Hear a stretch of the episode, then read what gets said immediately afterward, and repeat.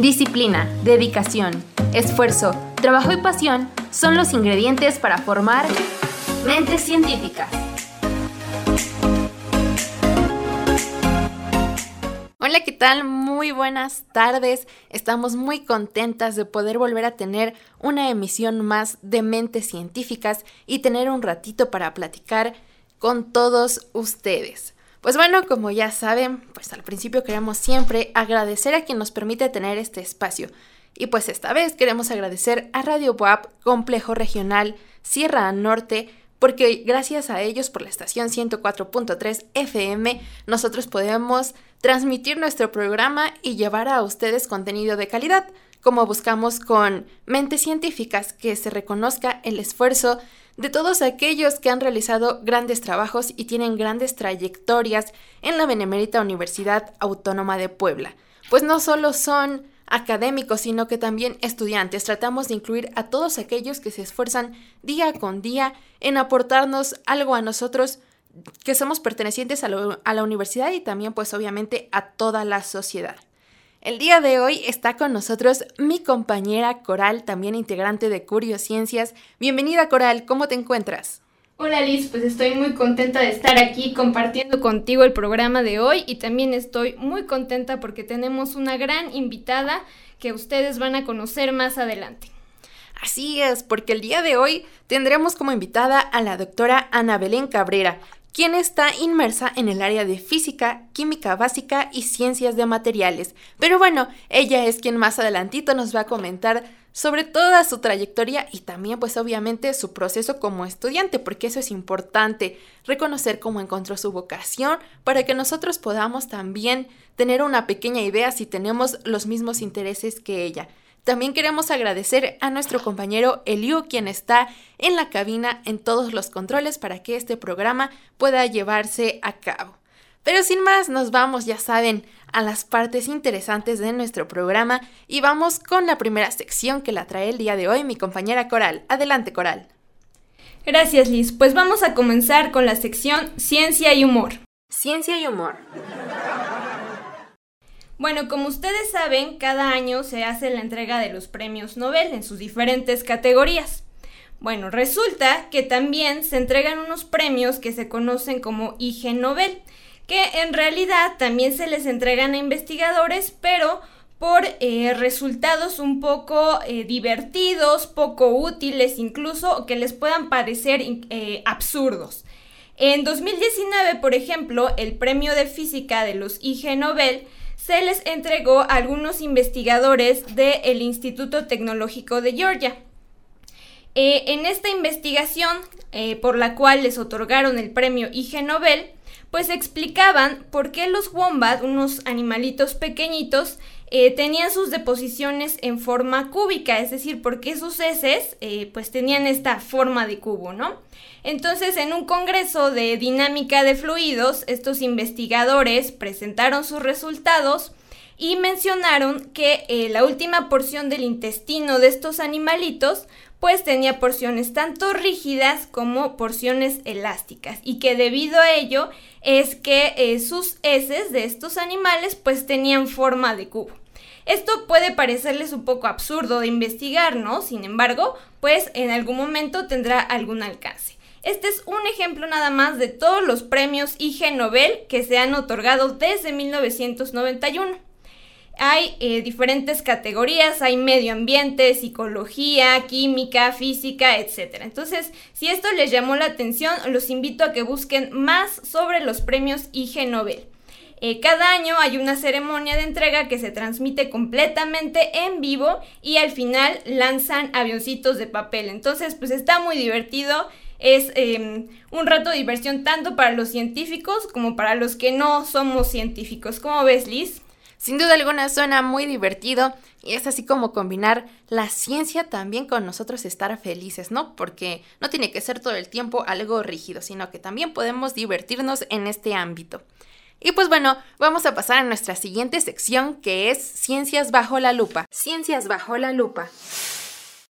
El día de hoy hablaremos sobre la semiótica. Algo que no siempre se escucha y que quizás todos digamos, ¿qué es eso o con qué se come? Pero pues bueno, Coral, ¿tú habías escuchado de ella? Fíjate que sí he escuchado, pero la verdad nunca me he puesto a investigar de qué se trata la semiótica, Liz. Así es, eso es lo que casi siempre pasa, pero ¿qué creen? La semiótica es súper interesante. Pues para empezar, es una ciencia que estudia los diferentes sistemas de signos que permiten la comunicación entre individuos, sus modos de producción, de funcionamiento y de recepción. Como ya les decía, se encarga de estudiar los signos y las formas en que se construye y se transmite el sentido durante la comunicación. Forma parte de las teorías del lenguaje, donde el signo se define como la unidad mínima de una oración, un elemento que se utiliza para representar o sustituir a otro que no está presente, con lo cual el signo es un elemento cargado de significados. En resumen, en pocas palabras, podemos decir que es lo que estudia los signos, cómo nosotros los utilizamos en nuestro día a día para comunicarnos y también cómo es que nosotros les damos sentido, cómo es que operan. Pero pues bueno, la semiótica es muy confundida con la semiología, y aunque estudian lo mismo, pues no son lo mismo. La semiología es de tradición francófona y se encarga del enfoque lingüístico de este estudio, mientras que la semiótica es de tradición anglófona, es decir, estadounidense, y se encarga del enfoque de la filosofía y la pragmática, es decir, no solo es el signo como tal, sino cuál es el uso que éste tiene, por eso les decía lo de los sentidos en las formas de comunicación. ¿Quiénes son sus principales representantes? Bueno, pues Saussure, Pierce, Morris, Humberto Eco, Lodman, Greimas y Parts. Pero bueno, les quiero dar un ejemplo para que más o menos ustedes vayan adentrándose en esta onda.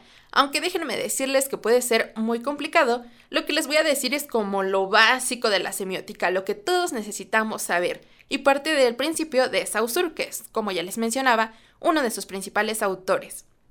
Bueno, lo que les digo es la relación significado-significante.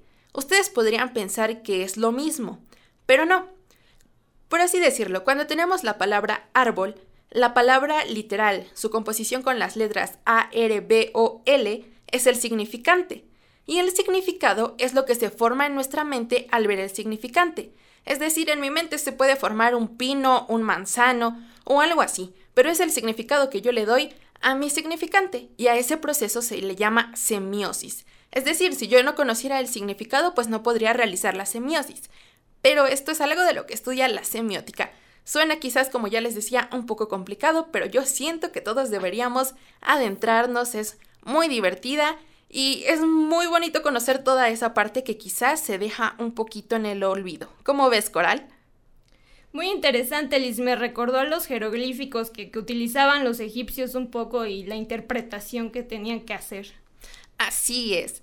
Pero bueno, ya vamos a la parte de nuestra entrevista, la parte más buena de nuestro programa. Adelante, Coral. Gracias, Liz. Pues bueno, me toca a mí presentar a nuestra gran invitada del día de hoy, la doctora Ana Belén Cabrera. Bienvenida, doctora. ¿Cómo está? Muchas gracias, me encuentro muy bien por el momento. Después de la vacuna, creo que ya hemos pasado eh, la temporada de reacciones, pero muy bien, muchas gracias. Qué bueno, qué bueno que ya la vacunaron y, qué bueno que están ya vacunando a todos nuestros docentes, ¿verdad? Bueno, les voy a platicar un poquito de la trayectoria de la doctora Ana Belén. Ella es doctora en ciencias con especialidad en ciencias de materiales por el Instituto de Física de la Benemérita Universidad Autónoma de Puebla, donde también obtuvo el título de ingeniera civil. Cuenta con más de 15 años de experiencia como docente en áreas de física, química básica y ciencia de materiales. Es en esta última área donde ha realizado investigaciones y publicado diversos trabajos, sobre todo especializados en cerámicos avanzados y cementos alternativos. Eso se escucha súper interesante. Realizó un postdoctorado en el Instituto Eduardo Torroja de Ciencias de la Construcción perteneciente al Consejo Superior de Investigaciones Científicas en España, con sede en Madrid, donde también laboró por tres años como científica de prácticas. Cuenta, junto con la UAP, con una patente sobre procedimientos para la producción de cemento. También le han sido otorgadas distinciones como el reconocimiento a su trayectoria por parte de la Dirección General de Estudios Superiores, así como el reconocimiento a perfil deseable PRODEP. Entonces, Tenemos una súper invitada el día de hoy y doctora, nos gustaría que nos comentara actualmente a qué se dedica, qué es lo que está realizando como científica. Bien, mira, eh, este, prácticamente tanto yo como otros investigadores y profesores de todo el mundo eh, tuvimos que ver un poco suspendidos nuestros trabajos debido a la pandemia. ¿no? Eh, previo a esto, yo estaba por iniciar un nuevo proyecto de investigación. Estábamos este, formando nuestro equipo de trabajo y el nuevo proyecto que, vamos, está suspendido, pero no, no, más bien está pospuesto. ¿No?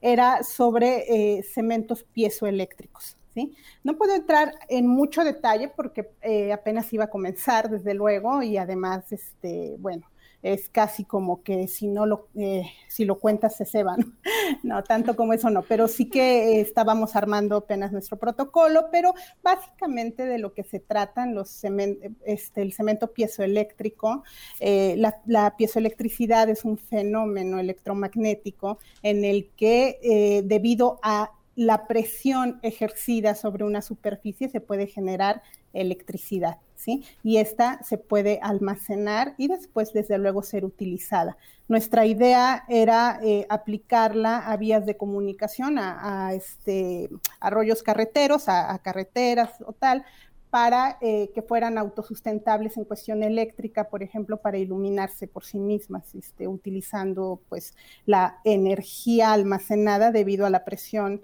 que ocurre cuando se da el arroyo vehicular. Entonces, eso era lo, que íbamos a iniciar, ¿sí? Mientras, bueno, pues también este, pues ejerzo la labor de docente en las áreas, estas de, sobre todo de física. Entonces, este, pues eso es lo que venía haciendo antes de pandemia. Con la pandemia, pues bueno, todos nos dedicamos ya a la cuestión de la docencia únicamente, porque yo al ser experimental, pues este, los investigadores experimentales no las vimos peor porque no tenemos un laboratorio, ¿no? No es como tener en el sótano de tu casa como el santo, ¿no? Ahí tu, tu laboratorio, pues no. O sea, entonces eh, nos quedamos en eso, pero yo tengo esperanzas de que ahora que regresemos, pues vamos a retomar, eh, más bien a iniciar el proyecto. Suena súper interesante esto de la autosustentabilidad de las carreteras y la electricidad. Pues bueno, doctora, antes de continuar con esta entrevista, vamos hacia nuestro primer corte y regresamos con usted en unos momentos. Tómate un break. En un momento regresamos. Si deseas estudiar la licenciatura en Contaduría Pública, Arquitectura o Diseño Gráfico en la sede Zacatlán de la UAP y no culminaste tu proceso de inscripción, el Complejo Regional Norte te asesora. Sigue los siguientes pasos. Paso 1. Realiza tu registro en www.autoservicios.wap.mx. Tienes del 28 de mayo al 3 de junio del 2021 para realizar tu pago de la ficha de tu examen de admisión, subir tu foto y los documentos solicitados. Paso 2. El 17 y 18 de junio, imprime tu formato de asignación para tu examen de admisión y el 27 de julio podrás observar tus resultados. Para más información, comunícate al número 797-105-3488. Conéctate con nosotros 797-105-3488. Aún estás a tiempo y forma parte de la WAP.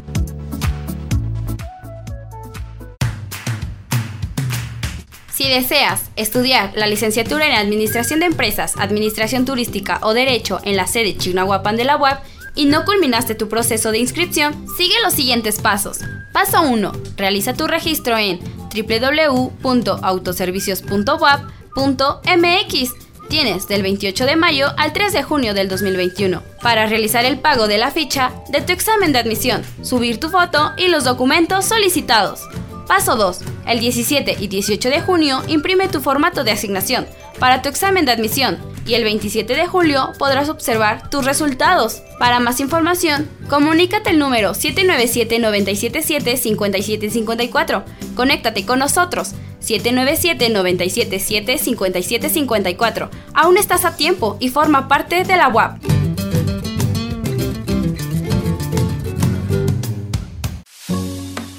Disciplina, dedicación, esfuerzo, trabajo y pasión son los ingredientes para formar mentes científicas.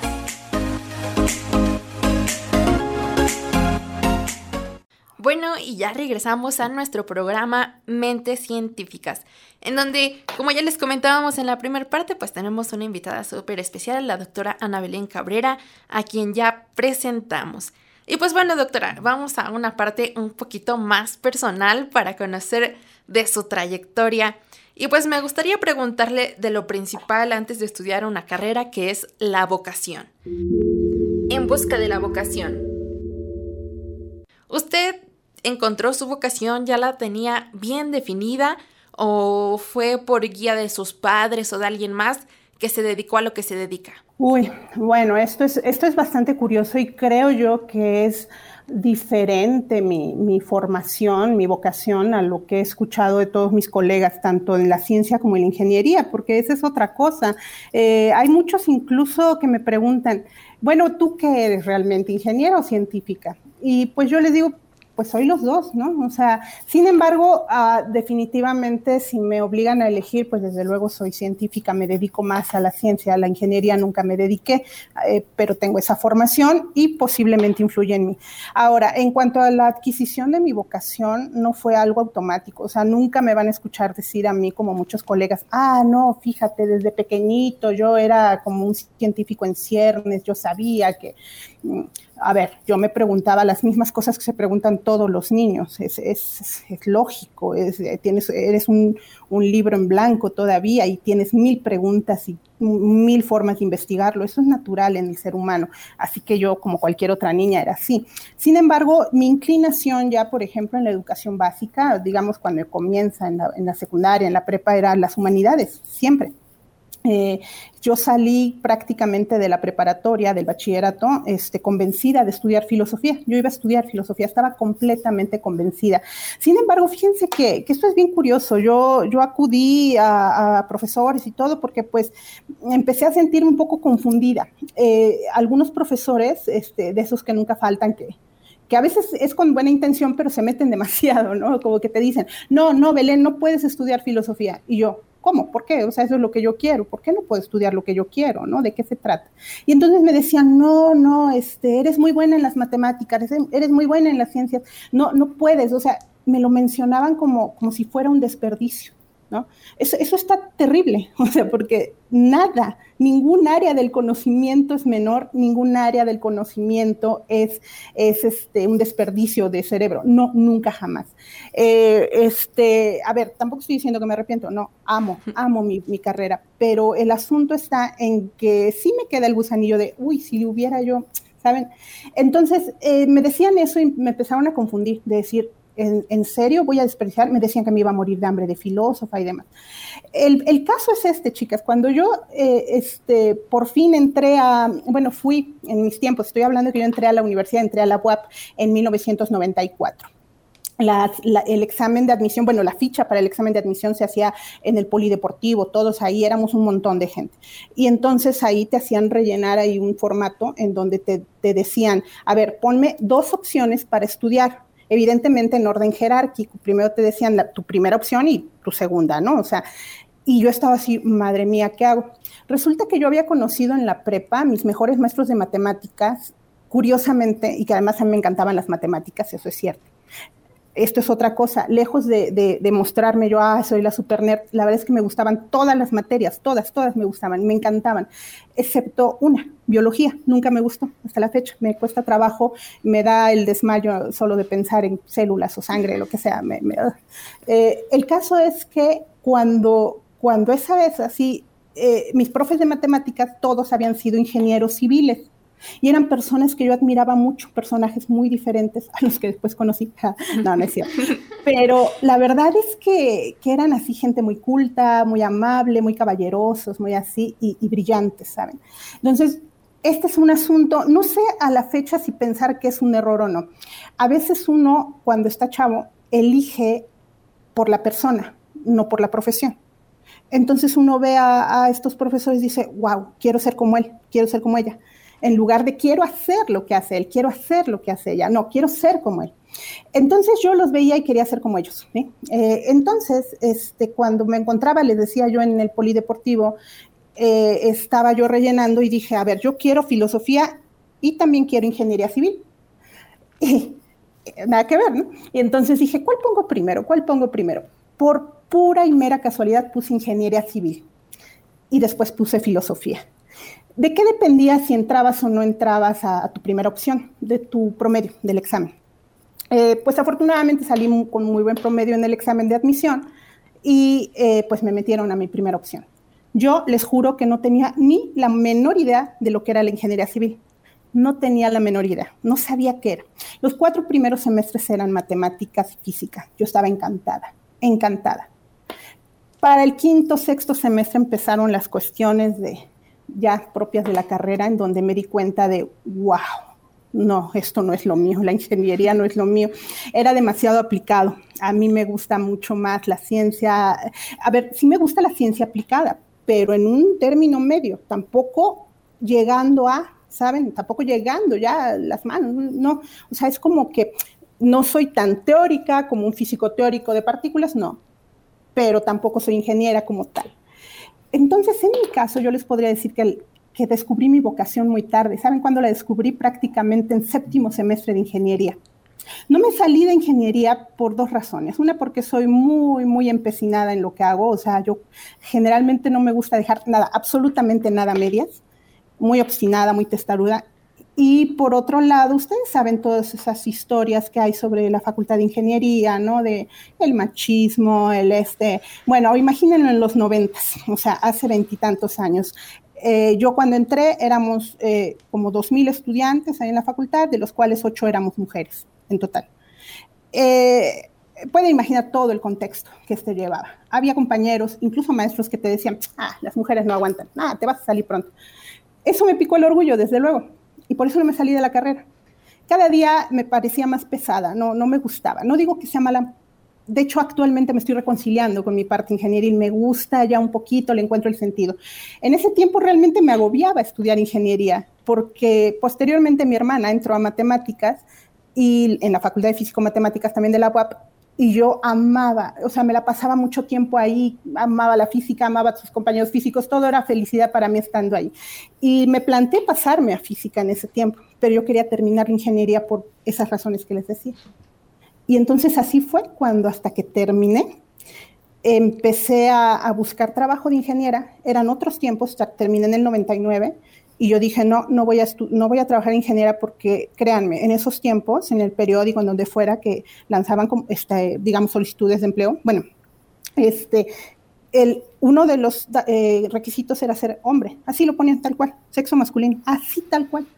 Yo sabía que si yo me esforzaba y demostraba y bla, bla, bla, y me agotaba, iba a conseguir, pero uno generalmente ya a estas alturas no se quiere esforzar por algo que no es su sueño, ¿saben? Entonces me puse a dar clases en una prepa en lo que estaba ahí decidiendo cuando vi la convocatoria del Instituto de Física, que estaba abierta a eh, cualquier ingeniería. Y dije, ya está.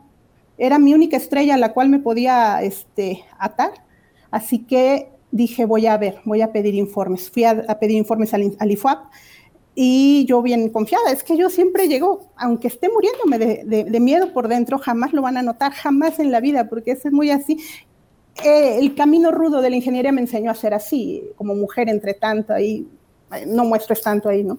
Y entonces llegué, hice mi trámite, me dijeron, sí, sí, sí, claro, en la convocatoria dice eso, cualquier ingeniería. Yo digo, ingeniería civil. A ver, porque de repente que los ingenieros electrónicos, químicos y tal, pues tienen un poquito ahí, pero ingeniería civil, o sea que... Y entonces me acuerdo que a la secretaria de esos tiempos se llamaba Luzma, yo le dije, ya una vez que estaba prácticamente inscribiéndome en el propedéutico, le dije, bueno, y, este, y si yo entro, bueno, ¿cuántos ingenieros han entrado acá? Y me dice, a ver, si tú entras, vas a ser la primera ingeniero que entra al Instituto de Física.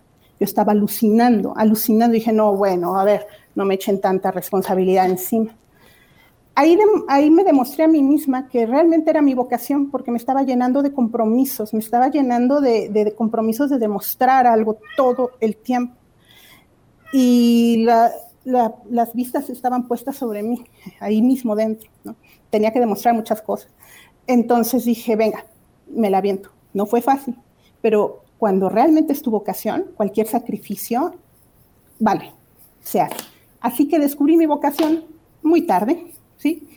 Si me preguntas, eh, si me hubieran preguntado a los o si me hubieran dicho a los 12 años, a los 14, a los 15, Belén, vas a ser científica, yo hubiera dicho, para nada, para nada. Yo, yo voy a ser filósofa, yo voy a ser eh, historiadora. Eso es lo que hubiera dicho.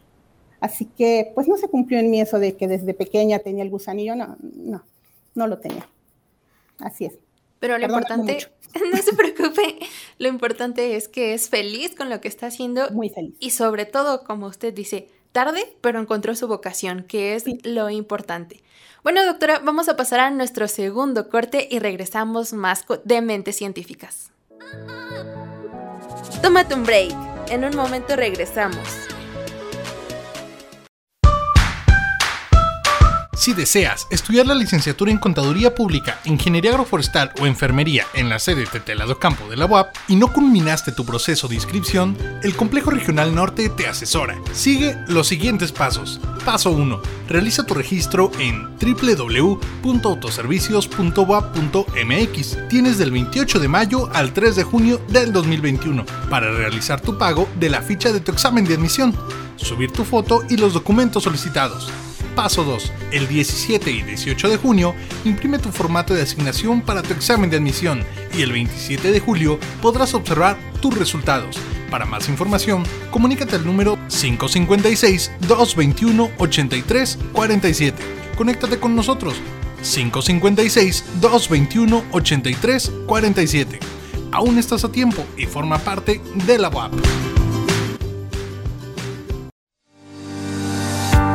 Si deseas estudiar la licenciatura en Administración de Empresas, Arquitectura o Derecho en la sede Huachinango de la UAP y no culminaste tu proceso de inscripción, sigue los siguientes pasos. Paso 1. Realiza tu registro en www.autoservicios.wap.mx. Tienes del 28 de mayo al 3 de junio del 2021 para realizar el pago de la ficha de tu examen de admisión, subir tu foto y los documentos solicitados. Paso 2 el 17 y 18 de junio imprime tu formato de asignación para tu examen de admisión y el 27 de julio podrás observar tus resultados. Para más información, comunícate al número 776-593-7381. Conéctate con nosotros 776-593-7381. Aún estás a tiempo y forma parte de la UAP. Disciplina, dedicación, esfuerzo, trabajo y pasión son los ingredientes para formar mentes científicas.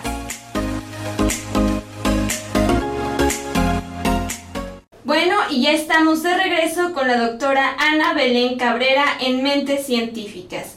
Para continuar con esta entrevista, vamos a nuestra sección En el piso y en la cima. En el piso y en la cima. Doctora, para esta sección a nosotros nos gustaría saber dos momentos en su vida académica o en su vida laboral que eh, representen para usted la cumbre y también, eh, pues, como dice nuestra sección, el piso. Entonces, doctora, ¿nos podría platicar alguna experiencia o un momento complicado durante su vida profesional o académica que la hayan marcado? Mira, vamos a ver, eh, la vida es una rueda de la fortuna, ¿no? A veces estás arriba, a veces abajo, o sea, es una secuencia tras otra, nunca puedes establecer, ya está, eh, a partir de ahora puro para arriba o a partir de ahora puro para abajo, no, o sea, subes y bajas. Afortunadamente en el balance, eh, puedo decir que soy afortunada, puedo decir también que soy privilegiada. Y el asunto también está en que pase lo que pase, hago lo que me gusta, me apasiona. Y eso ya es que hasta lo que me llega a pasar malo, pasa, porque amo lo que hago. Ahora, si hablamos de algo malo, hay, bastantes cosas, bastantes experiencias que les podría comentar que me han parecido ah, decepcionantes, frustrantes, malas, que me han hecho sufrir, desde luego. Desde que era estudiante, como les comentaba, eh, estudiar en, la Facultad de Ingeniería no fue un lecho de rosas, fue complicado, mucho machismo, mucho involucrado ahí.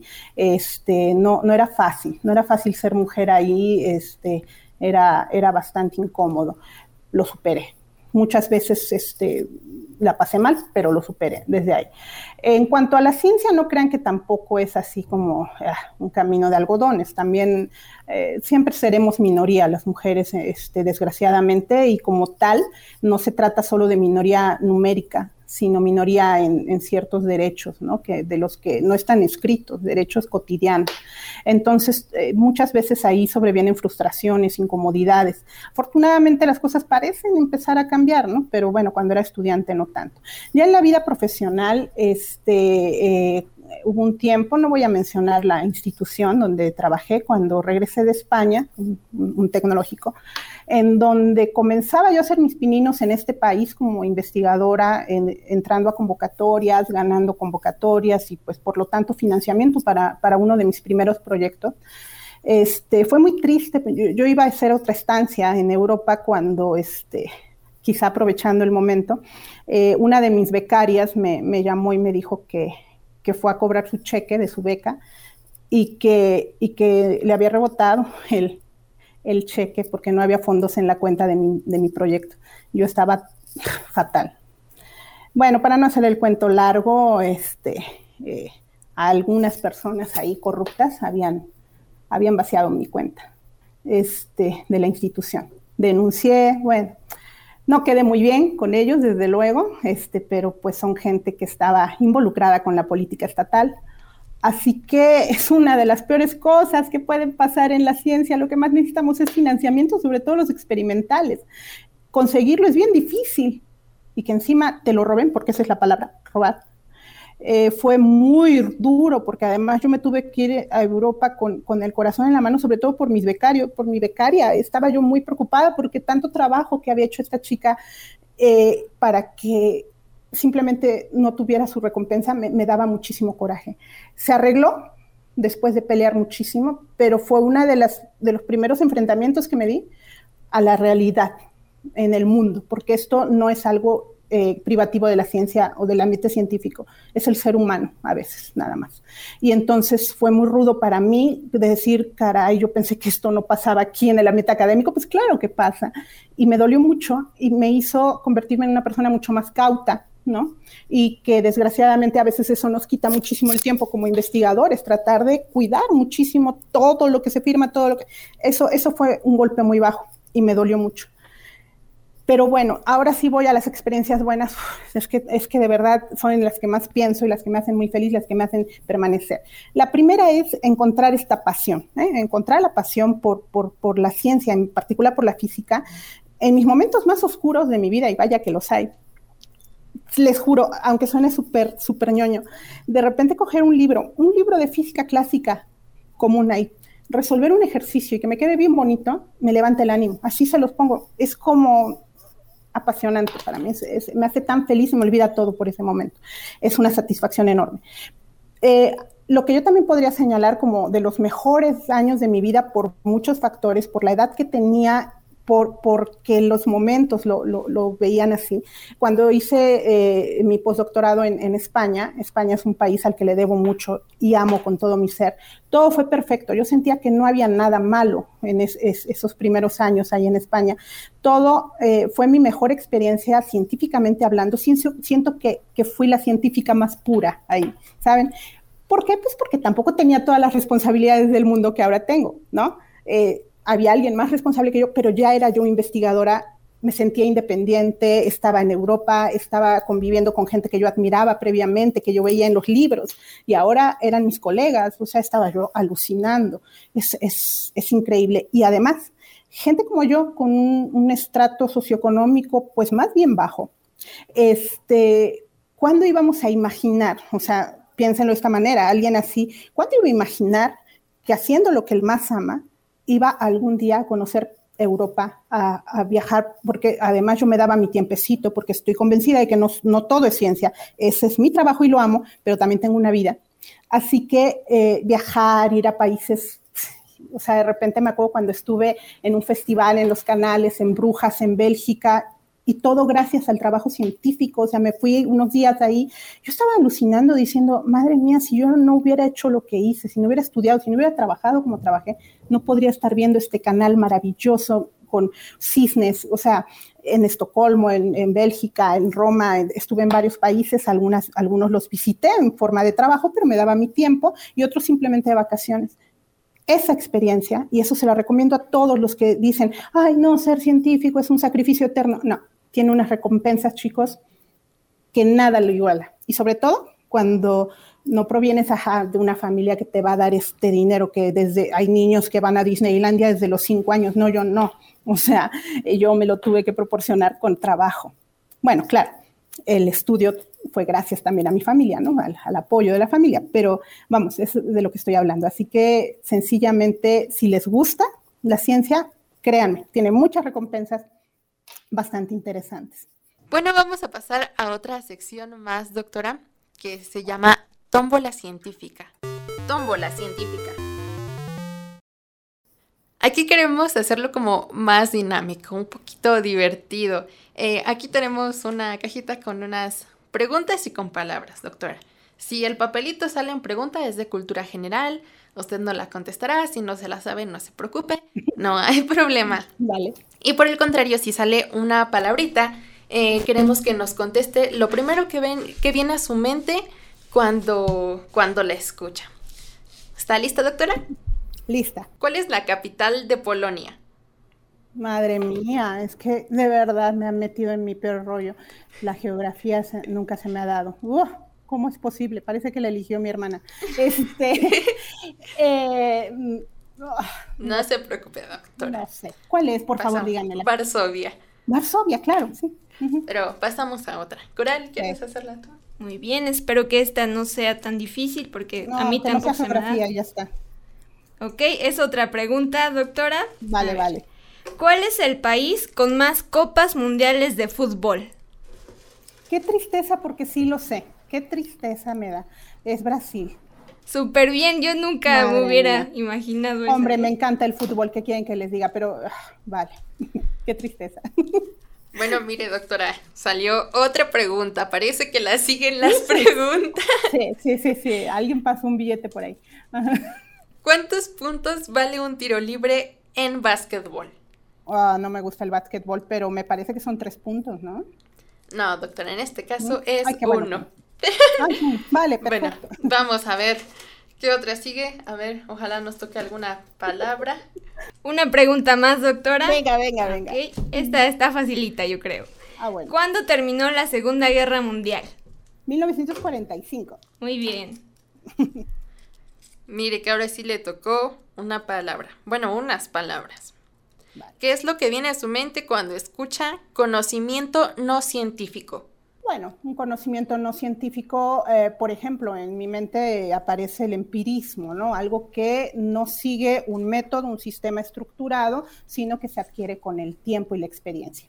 Gracias, doctora. Bueno, la siguiente también es una palabra, lo primero que se le venga a la mente o algo que quiera expresar con la palabra violencia. Este, creo que si alguien puede hablar sobre violencia es cualquiera que, que, habite este país actualmente, ¿no? O sea, violencia en casi todas las presentaciones, violencia que nos ha quitado la vida como tal, porque aunque estemos vivos, todos hemos experimentado violencia, la hemos visto y desgraciadamente la hemos normalizado. Es algo definitivamente intrínseco al ser humano, pero pero cuando se ha acumulado, cuando la concentración de ella este, se acumula en un, país, en una sociedad, rompe todo, rompe el tejido social y por lo tanto rompe con la sociedad. Entonces, esa es como una de las cosas más anómalas que puede ocurrir en un sistema social y que nos está ocurriendo. Y que quiero pensar en, en el tiempo cíclico en el que esto va a pasar, es la única esperanza que tenemos, que va a pasar, pero también tengo que decir que va a pasar no nada más sentándonos a ver. Creo que sí tenemos que hacer todos de manera individual, pero también sabemos que la violencia en este país es algo sistemático y estructural que, que a veces no depende únicamente de movimientos individuales, sino colectivos. Y eh, también, desgraciadamente, cuando es violencia que viene tanto del Estado y demás, pues madre mía, sí que lo tenemos difícil. Pero es algo súper triste y que ha cambiado un poquito Dios, la temática del programa, pero sí que sí la violencia es, es algo que es constante, triste, pero que no podemos sentarnos a observarla, tenemos que combatirla. Así es, doctora. Bueno, pues vamos a pasar a nuestro último corte comercial y regresamos con el final de nuestra entrevista. Tómate un break. En un momento regresamos. Si deseas estudiar la preparatoria en la sede Chignahuapan de la UAP y no culminaste tu proceso de inscripción, el Complejo Regional Norte te asesora. Comunícate el número 797-123-1469. Conéctate con nosotros 797-123-1469. Aún estás a tiempo y forma parte de la UAP. Disciplina, dedicación, esfuerzo, trabajo y pasión son los ingredientes para formar mentes científicas. Bienvenidos una vez más a Mentes Científicas. Esta es la última parte de nuestro programa de hoy y tenemos como entrevistada a la doctora Ana Belén Cabrera. Para esta última parte, doctora, nos gustaría eh, que nos respondiera algunas preguntas sobre personas que le hayan inspirado durante su preparación. Como ya nos mencionó usted, hubo algunos profesores que, eh, bueno, usted tomó en cuenta para decidir qué era lo que realmente eh, quería hacer, ¿no? Entonces, esta sección lleva por nombre eh, Lazos Formadores. Lazos Formadores. Bueno, para comenzar, nos gustaría saber, doctora, algún familiar que haya trascendido por ayudarle en su camino profesional o que le haya brindado algún apoyo durante toda su preparación. Tengo que decir que, no provengo de una familia de, científicos, ni investigadores, ni nada de eso. Este, de hecho, tengo que decir también que yo soy la primera persona dentro de mi núcleo familiar, tanto de eh, hermanos, soy la menor de, todos mis hermanos, pero soy la primera en haber ingresado a la universidad, así que pues no eh, tanto como eh, directamente dentro de la carrera científica, pues no. Sin embargo, eso no significa que no haya recibido un apoyo y sobre todo bases morales y bases este, éticas y, espirituales y de todo por parte de mi familia en general, en particular de mi madre, eh, es, la persona que más admiro, o sea, la única persona que verdaderamente este, eh, sí siento que a nivel eh, individual, a nivel personal, espiritual y emocional, le debo todo, absolutamente todo lo que soy y mi base formadora este, emocional es ella. A nivel profesional, científico, sí eh, reconozco tres personas, tres personas perfectamente y sin lugar a dudas que me han marcado y a las que les debo lo que soy a nivel eh, profesional. La primera de ellas es el, ingeniero Enrique Ramírez Valverde. Eh, él fue profesor de la este, Facultad de Ingeniería. Es alguien que me formó de tal manera, es decir, me ayudó tanto, me hizo madurar tanto profesionalmente, eh, me ayudó este, no solo académicamente, eh, fue la, primera persona que confió en mí como, como especie de auxiliar de investigación. Yo colaboré con él en un proyecto de investigación totalmente de ingeniería, de un área que se llama estructuras, que es más bien, era, era un proyecto muy teórico de matemáticas, de, de análisis matricial, me acuerdo, y, y él confió en mí y me rescató cuántas veces de las que yo me sentía frustrada por estudiar una carrera que no era la mía. Era una persona increíble, congruente, incólume, era, era maravilloso este, este, este profesor. Le perdí la pista desgraciadamente, pero bueno, este, espero que, que si está por ahí todavía pudiera escucharme, le debo tanto. en segundo lugar, mi asesora de, de doctorado la doctora María Eugenia Mendoza Álvarez, que ahora es directora del Instituto de Física. Ella fue mi, tutora de tesis, una mujer increíble, admirable, eh, tanto desde el punto de vista científico como desde el punto de vista personal y como mujer. Ella ha hecho tanto por las mujeres de este estado este, y científicamente también. Es una mujer brillantísima, es un genio y además igual yo admiro tanto la congruencia de las personas, ella es una mujer muy congruente, muy inteligente y que también me apoyó en los momentos más difíciles, creyó en mí, a pesar de que pues siendo la primera ingeniera que entró al, Instituto de Física, a lo mejor la gente decía, ¿y esta de qué va? ¿no? O sea, no es científica, es ingeniera. Ella, creyó en mí, me apoyó muchísimo, me enseñó mucho, mucho, creyó. Eso es, eso es lo más importante y, y sigue siendo una de las personas que más admiro en mi vida. Y en tercer lugar, cuando estuve en España, el que fue mi jefe, el, doctor Ángel Palomo Sánchez, este, este señor que era impresionante, toda una eminencia en la ciencia en España, este, llegó a unos altos estándares como se miden allá, este, eh, era una persona bastante rígida, Igual, estas tres personas que le estoy mencionando son muy, muy rígidas, muy estrictas, y eso me encanta a mí porque me ayudaba muchísimo. esas personas sistemáticas, rígidas, estructuradas, me encantan. Y así el doctor Ángel Palomo también creyó muchísimo en mí. Él, él, él, me apoyó también desde que llegué este, en esta institución. Yo era la primera mexicana en ese departamento, o sea, no había habido antes ninguna. Eh, y siempre cuando me pasa eso digo, joder, parece que lo elijo. O sea, de repente las miradas están puestas en mí porque llegué y sin querer es un precedente. Yo, madre mía. Y entonces eso es complicado. De repente te despiertas todos los días diciendo, otra vez voy a cargar con ese peso en los hombros. Pero cuando hay alguien ahí que te ayuda con esa carga y que te pone todo para que tú, con trabajo, lo logres, eh, fue uno de ellos también, el doctor Ángel Palomo. Era verdaderamente impresionante lo que sabía, lo que aprendí de estas tres personas a nivel académico, científico y personal, emocional, es impagable.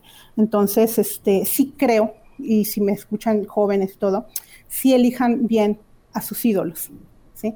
Porque uno los tiene ahí abriendo el camino. Y si esos ídolos abren las puertas equivocadas, no son los ídolos ideales, eh, podríamos no perdernos, pero sí un tiempo dar de vuelta sin sentido. Entonces, por eso es que sí es bien importante elegir a tus ídolos. Y yo no me equivoqué, estoy muy feliz con eso. Los tres ídolos eh, profesionales que elegí eh, siguen siéndolo. No, no me van a decepcionar jamás porque son las personas que creí que eran. Y pues sencillamente sin ellos no, estaría aquí. Soy lo que soy por ellos y los, aprecio mucho. Espero que si me escuchan lo sepan. esos tres personas. Muy bien, doctora. Eh, pues hemos llegado ya a la última parte de nuestro programa. De verdad, muchísimas gracias, doctora, por aceptar estar aquí con nosotros y compartir un poquito de su trayectoria, que pues ya vimos que no es fácil, pero sin duda alguna ahorita está muy feliz con lo que tiene. Y pues muchísimas gracias, doctora. Esperamos tener la oportunidad de volver a colaborar en algún punto con usted.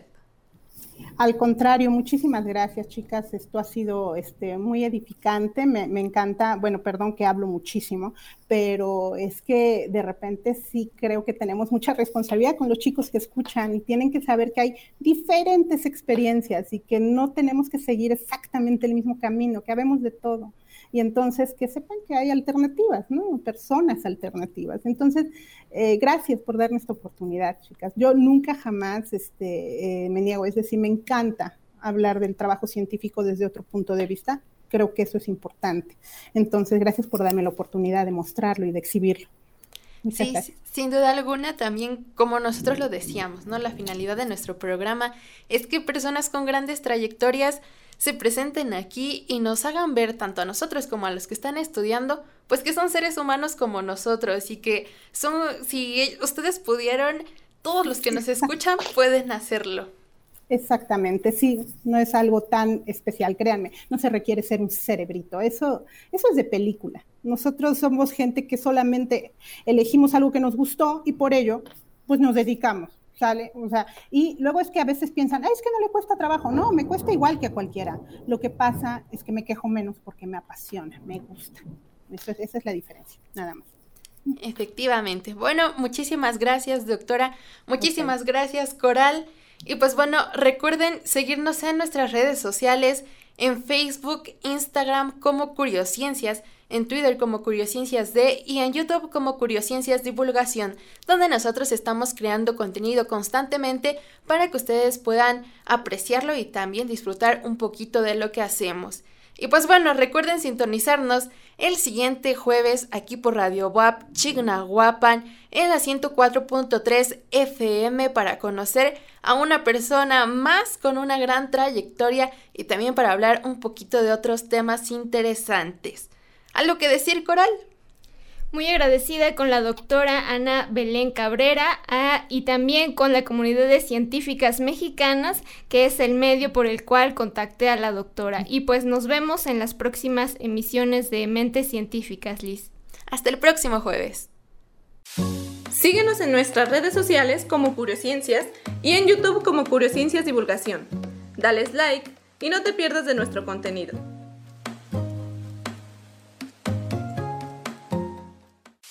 Ya descubriste una historia más.